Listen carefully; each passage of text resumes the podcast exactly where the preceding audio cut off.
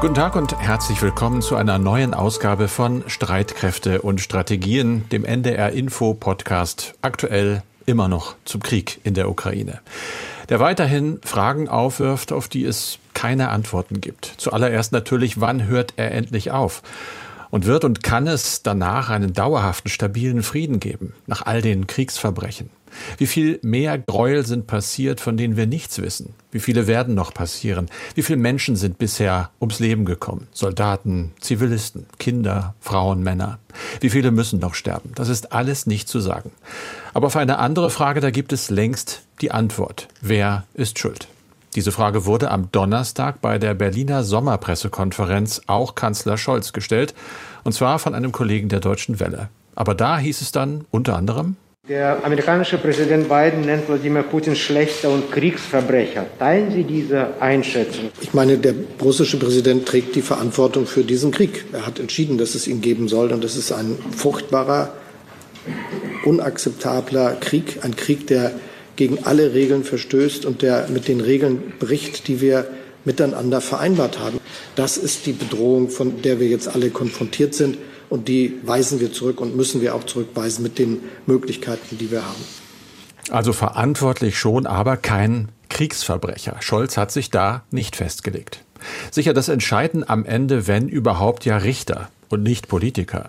Aber dieses erneute sich nicht festlegen des Kanzlers, frei nach dem diplomatischen Grundsatz Think twice before you say nothing. Denk zweimal nach, bevor du nichts sagst. Das mag taktisch klug sein, weil es ja immer ein Hintertürchen auflässt.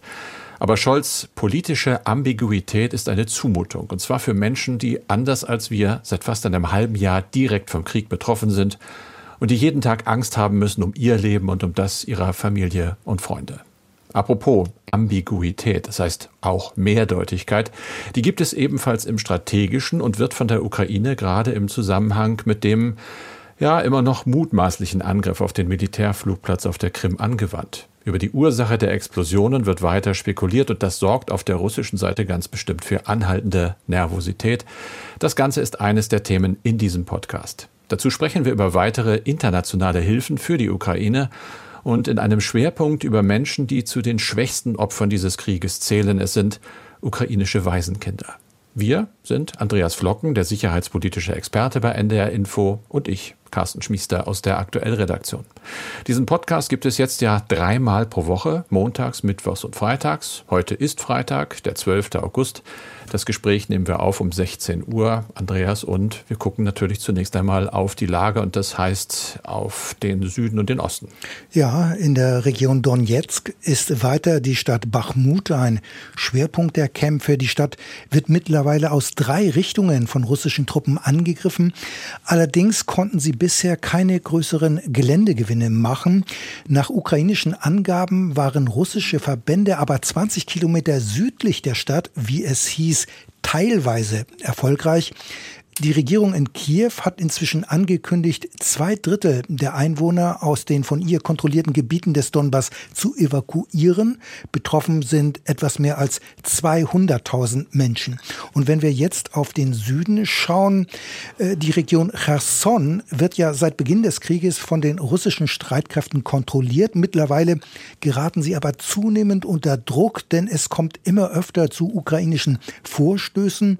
Vor allem die Verbände West östlich des Dnjepr bzw. des Dnipro, so heißt der Dnjepr nämlich auf Ukrainisch. Diese russischen Verbände versuchen ihre Stellungen zu halten. Dabei wird vor allem auf das eigene Artilleriefeuer gesetzt und zwar ohne, dass es zu größeren Offensivoperationen von Bodentruppen kommt. Und inzwischen soll die dritte und damit letzte Brücke zur Stadt Cherson beschädigt worden sein. Damit wird die Versorgung der russischen Truppen westlich des Flusses extrem schwierig und die russischen Truppen setzen mittlerweile auf Fähren. Dabei werden offenbar auch ganz bewusst zivile Autos zusammen mit Militärfahrzeugen transportiert. Carsten, wir bleiben im Süden. Du hast die Explosionen auf der Krim anfangs schon genannt. Es wird spekuliert, was die Ursache gewesen sein könnte. War es ein Unfall, wie der Kreml behauptet, oder doch der erste größere ukrainische Angriff auf eine russische Militäreinrichtung seit der Krim-Annexion durch Moskau? Gibt es denn neue Erkenntnisse, auch was das Ausmaß der Schäden angeht?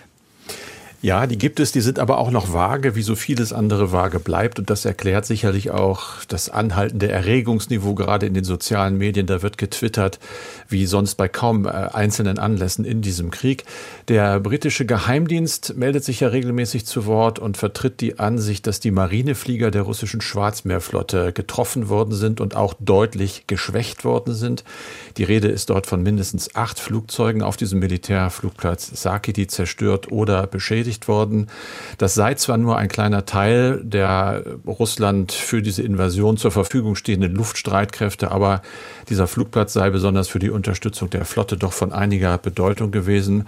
Aber auch die britischen Geheimdienste haben letztlich keine Ahnung, was genau da passiert ist. Man hat herausgefunden oder man ist der Meinung, dass es sich um vier Bereiche auf diesem Flugplatz handelt, äh, in denen Munition ungeschützt gelagert worden sei, die in die Luft geflogen sind. Es gibt mittlerweile viele Satellitenbilder.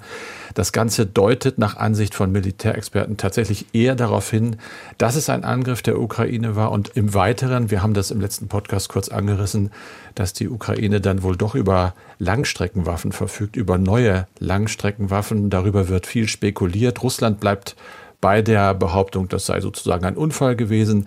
Die ukrainische Seite äußert sich nicht wirklich dazu. Es wird weder bestätigt noch dementiert, hat ein Präsidentenberater gesagt. Man müsse aber bedenken, dass es mehrere Epizentren von Explosionen zur gleichen Zeit gab. Das heißt, man setzt ganz klar auf Rätselraten, auch was die Waffen sein könnten. Waren es möglicherweise Antischiffsraketen, die modifiziert waren? Waren es Grom-2-Raketen? Wir hatten im letzten Podcast kurz darüber gesprochen. Die sind eigentlich nicht mit der nötigen Reichweite ausgestattet, könnten aber ja irgendwie abgegradet worden sein. Also ein großes Rätselraten weiterhin über die genauen Waffen. Es gibt die New York Times, die Washington Post, das Institute for the Study of War, die alle gehen davon aus, es war ein Angriff der Ukraine und möglicherweise in der Verlängerung sogar der Beginn der ja angekündigten ukrainischen Großoffensive im Süden. Ja, Langstreckenwaffen würde ich das nicht nennen, aber Waffen bis zu 500 Kilometern, so habe ich es zumindest gehört. Da hast du recht. Ja, Wollen wir das einfach so sagen? Ähm, die ja. ukrainische Regierung, Carsten, selbst, die hält sich ja bedeckt. Es gibt keine offizielle Bestätigung, dass es sich um einen Angriff handelt. Und hier kommt ein Begriff ins Spiel, mit dem wir uns bei einem ähnlichen Vorfall schon einmal beschäftigt haben. Und zwar in der Podcast-Folge Tag 66, 68 1968 am 2. Mai und der Begriff heißt strategische Ambiguität. Ja, eben schon kurz angerissen. Damals ging es um Angriffe und ja auf Ziele in der südrussischen Stadt Belgorod und das große Rätselraten. War es ein Sabotageakt? War es ein Angriff? War es vielleicht wieder irgendein Unfall?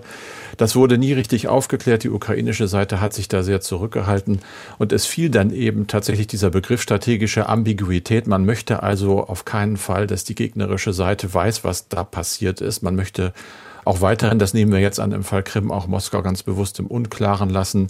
Das ist eine Art Strategie, die kennen wir auch von Israel, das hattest du damals angesprochen, äh, mit Blick auf die nukleare Bewaffnung. Das wird nicht bestätigt, aber auch nicht dementiert. Alle denken, sie haben sie, aber keiner weiß es ganz genau. Das ist immer ein großer Vorteil, wenn die Gegenseite eben nicht weiß, zu Deutsch, was Sache ist, weil sie sich dann einfach auch nicht wirklich darauf einstellen kann.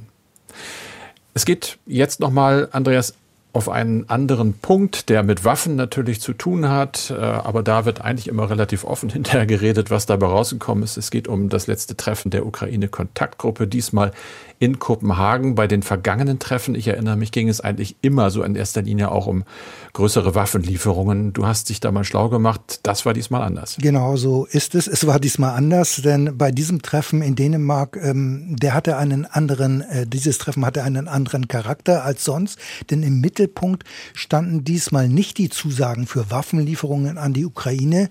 Also das Treffen hatte nicht das sogenannte Rammstein-Format, als man vor einigen Monaten erstmals auf der US Airbase in Rheinland-Pfalz zusammengekommen war unter Federführung des Pentagon-Chefs. Lloyd Austin übrigens war diesmal auch gar nicht nach Kopenhagen gekommen. Es waren am Donnerstag zudem erheblich weniger Staaten vertreten, nämlich etwas mehr als 20. Und diesmal ging es um eine dauerhafte und an anhaltende militärische Unterstützung der Ukraine. Man will nun auch regelmäßig finanzielle Mittel zur Verfügung stellen und zum Auftakt hat es Zusagen in Höhe von 1,5 Milliarden Euro gegeben. Außerdem soll die Rüstungsproduktion für die Ukraine ausgeweitet werden. Es geht vor allem um die Herstellung von Artilleriesystemen und Munition. Hier wollen sich vor allem Polen, die Slowakei und Tschechien engagieren. Ein dritter Punkt ist die Ausbildung ukrainischer Soldaten. London ist ja bereits dabei, bis Oktober 10.000 Rekruten in Großbritannien zu trainieren. Und diese Ausbildung wird verlängert und es werden noch weitere Soldaten nach Großbritannien kommen. Außerdem werden Dänemark und auch noch andere Staaten Ausbilder schicken. Und weitere Länder wie zum Beispiel Lettland planen ebenfalls im eigenen Land noch auszubilden, offenbar Spezialkräfte. Und ein vierter Punkt ist, mehrere Länder wollen die Ukraine bei der Räumung von Minen helfen und Island soll diese Unterstützungshilfe koordinieren. Also die Schwerpunkte der Ukraine-Kontaktgruppe, die lagen diesmal etwas anders. Aber so ganz ohne Zusagen für Waffen hat der ukrainische Verteidigungsminister das Treffen dann doch nicht verlassen. Denn Großbritannien hat angekündigt, weitere drei Mehrfachraketenwerfer vom Typ M270 zu liefern. Natürlich mit entsprechenden Raketen.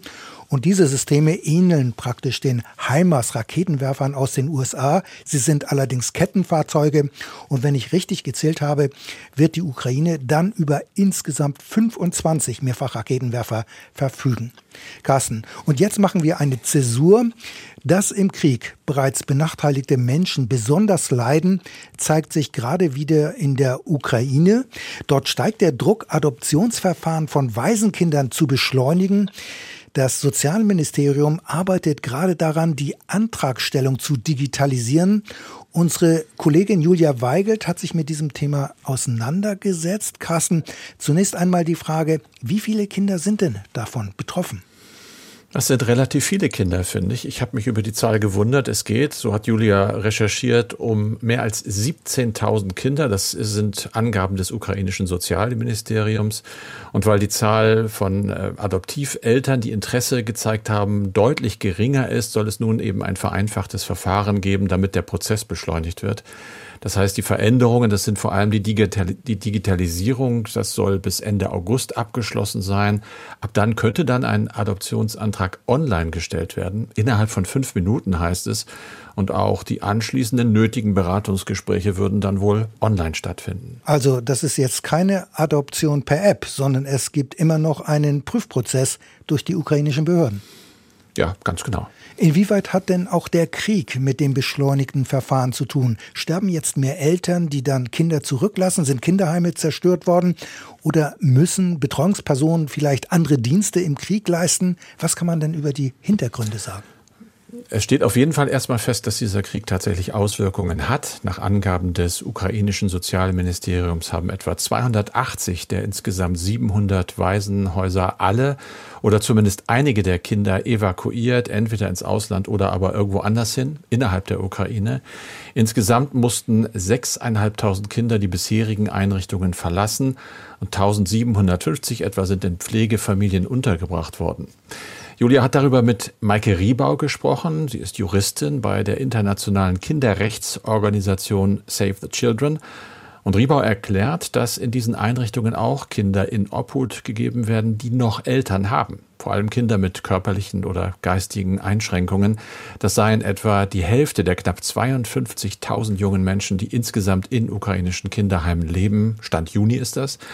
Und diese Kinder mit Behinderung brauchen natürlich eine ganz besondere medizinische Versorgung auch. Wenn das aber durch den Krieg und die Zerstörungen nicht mehr sichergestellt werden kann, dann könnte das eben ein Grund sein, verstärkt auch auf Adoptionen zu setzen. Es geht also um Waisenkinder, Kinder aller Altersstufen, aber auch um Kinder, die noch Eltern haben. Ja, Maike Rieber versteht die Ankündigung des ukrainischen Sozialministeriums so, wobei sie auch darauf hinweist, es hängt eben oft vom Einzelfall ab, wie Vorschriften ausgelegt werden. Das kennen wir ja auch aus Deutschland. Die Juristin dringt allerdings schon darauf, dass Kinder mit lebenden Eltern diese auch nach einer Adoption noch sehen dürfen, denn sie hätten ja ein Recht auf Familie. Und natürlich müsste auch bei schnellen Prüfverfahren müssten gewisse Standards einfach gewahrt bleiben. Da geht es unter anderem um Schutz vor Gewalt und vor sexueller, körperlicher, physischer Ausbeutung. Man müsse eben bei jedem Verfahren schauen, dass, im, dass es im Interesse des Kindes läuft, wie es ja auch die Kinderrechtskonvention vorschreibt, ganz unabhängig davon, ob die Vermittlung jetzt durch ein beschleunigtes oder sogar digitales Verfahren passiert. Werden denn in der Ukraine zunehmend Adoptionen ausländischer Eltern angefragt?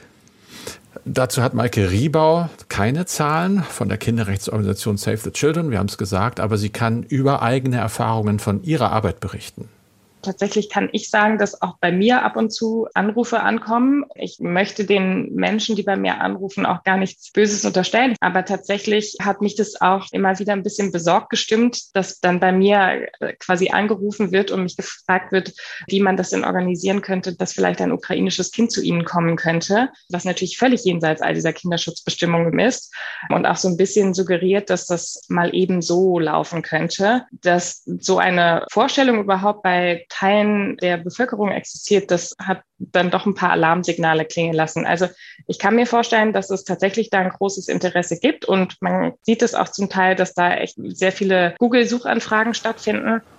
Aber Riebau macht eben auch klar, wer wirklich darüber nachdenkt, ein Kind aus der Ukraine zu adoptieren, der oder die sollte auf jeden Fall immer über staatliche Stellen gehen. Das ist bei uns in Deutschland zum Beispiel das Bundesfamilienministerium und auf gar keinen Fall sollte man mit privaten Vermittlern zusammenarbeiten. Da geht es denn immer auch um Geld. Und wer den Betroffenen helfen will, der kann das auch anders tun, nämlich zum Beispiel mit Spenden. Wie sieht man denn bei der Kinderrechtsorganisation die jetzt in der Ukraine angekündigte Beschleunigung des Adoptionsverfahrens? Wird das begrüßt oder sieht man das Ganze eher kritisch? Na, da kommt die Antwort, die Julia bislang noch bei jedem Interview mit Juristinnen oder Juristen gehört hat. Da hört man eben halt, es kommt auf den Einzelfall an. Ja, und das heißt? Da sagt zum Beispiel äh, Maike Riebau, es kann ja gute Gründe für ein beschleunigtes Verfahren geben, wenn unter Zeitdruck ganz schnell eine Lösung für ein bestimmtes Kind gefunden werden muss. Aber die Gefahr sei einfach, dass in diesen beschleunigten Verfahren Adoptiveltern nicht so sorgfältig überprüft würden, wie das sonst üblich sei. Und das sei in der Kombination eben mit der besonderen Verletzlichkeit betroffener Kinder schon ein Grund zu großer Besorgnis, weil eben Verbrechen wie Menschenhandel und Prostitution eher passieren könnten, wenn staatliche oder gesellschaftliche Schutzmechanismen nicht mehr greifen. Ja, und natürlich darf man nicht außer Acht lassen, in der Ukraine herrscht nach wie vor Krieg. Das mhm. Interview von Julia Weigelt mit Maike Riebauer von der Kinderrechtsorganisation Save the Children steht übrigens auf der Homepage von Streitkräfte und Strategien unter ndr.de-streitkräfte. Carsten, in deiner Einführung hast du ja schon die Sommerpressekonferenz des Kanzlers vom Donnerstag erwähnt. Da ging es ja auch um ein Thema, das gerade auf europäischer Ebene kontrovers diskutiert wird, und zwar die EU-Einreiseerlaubnis für russische Touristen. Dagegen gibt es Proteste unter anderem aus Finnland und aus dem Baltikum. Es gibt die Forderung, keine solchen Touristenvisa mehr auszustellen. Könnte das dazu kommen? Kann man natürlich nie ausschließen. Im Moment, ich habe mich da mal ein bisschen reingelesen, sieht es aber doch eher nicht dazu aus. Vielleicht am Anfang mal ein bisschen was zu den Zahlen. Da hat die Frankfurter Allgemeine recherchiert, hat das Auswärtige Amt befragt und die Antwort war, dass deutsche Stellen in diesem Jahr bisher 14.000 Visa an Russen für den Schengen-Raum ausgestellt haben. Im gesamten Jahr 2019 waren es zum Vergleich mehr als 153.000. Das war vor Corona. Die Zahlen 20 und 21 waren deutlich geringer wegen der Corona-Pandemie. Es gibt aber auch eine Zahl, die steigt an, nämlich nationale Visa für Deutschland. Da wurden bisher in diesem Jahr mehr als 10.000 ausgestellt ganz 2019 nur 6.300. Da geht es also aufwärts. Dennoch, äh, und das ist ein Zeichen dafür, dass Deutschland äh, so weitermachen will, man unterstützt die Forderung der Balten und Finnen unter anderem nicht. Das hat der Bundeskanzler ja in der Pressekonferenz klargemacht. Das Ziel hört man auch im Auswärtigen Amt der nur teilweisen Aussetzung von Visumvergaben für bestimmte Personengruppen als Teil allgemeiner Sanktionen sei es eben gewesen, Zitat Auswärtiges Amt, die für den russischen Angriffskrieg gegen die Ukraine verantwortliche politische Elite Russlands zu treffen und nicht einfach jede Russin und jeden Russin. Touristen sind deshalb im Moment noch nicht betroffen. Es geht ja auch darum, Schüler, Studenten die Einreise zu erlauben, engen Verwandten zum Beispiel von EU-Bürgern. Das sehen halt die baltischen Staaten, Polen zum Beispiel auch anders. Die haben die Vergabe von Touristenvisa schon weitgehend eingestellt. Finnland übrigens noch nicht. So ganz einfach ist das aber nicht nach EU-Recht. Das ist jetzt ein bisschen zu kompliziert, um das zu erläutern. Es gibt da Regeln und Kriterien. Es gibt aber auch Entscheidungsspielräume. Und es gibt vor allen Dingen eine Debatte darüber. Du hast es angesprochen auf europäischer Ebene. Die fängt aber gerade erst an. Und im Moment, selbst aus der Kommission, hören wir da eigentlich mehrheitlich, eine große Skepsis, eben mit der Begründung, pauschale Ablehnung ist nicht im Interesse der EU.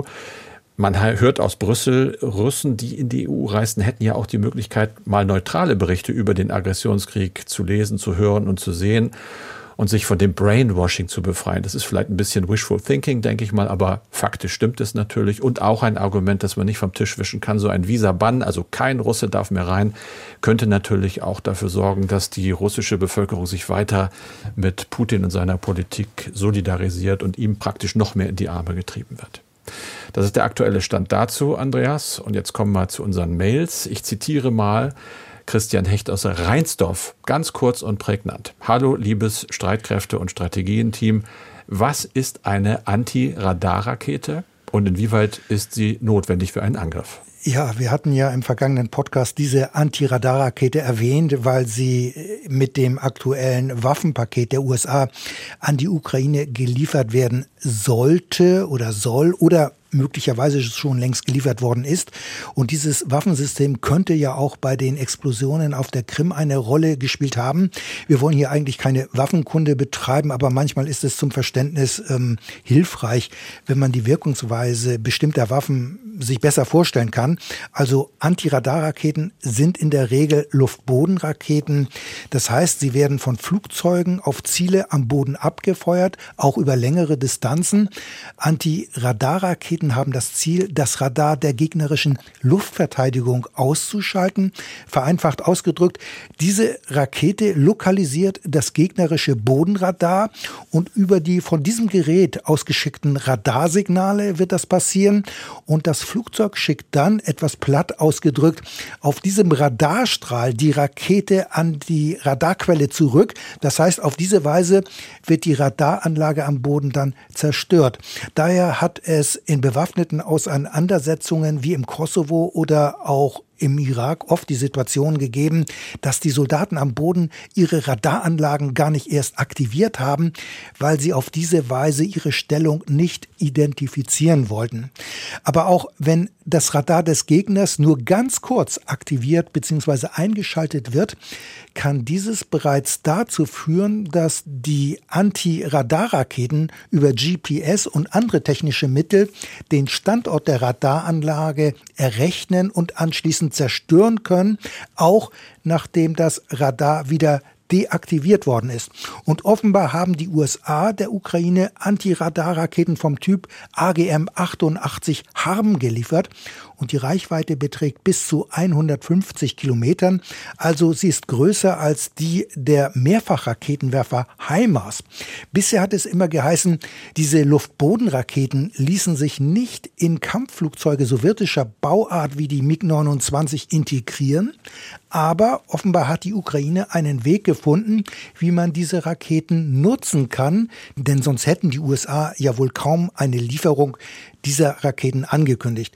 Und mit solchen Raketen lassen sich übrigens auch grundsätzlich Artillerieortungsradars ausschalten, also Systeme, die per Radar den Standort von Artilleriegeschützen genau lokalisieren können.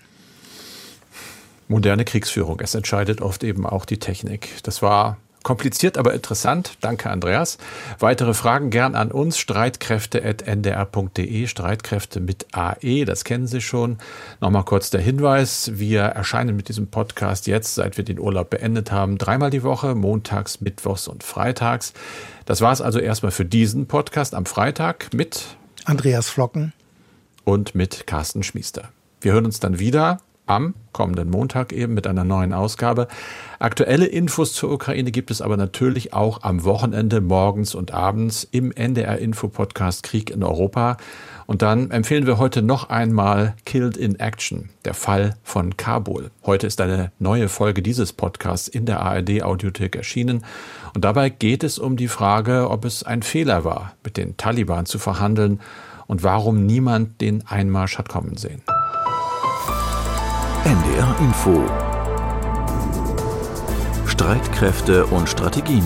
Der NDR Info Podcast zur Sicherheitspolitik.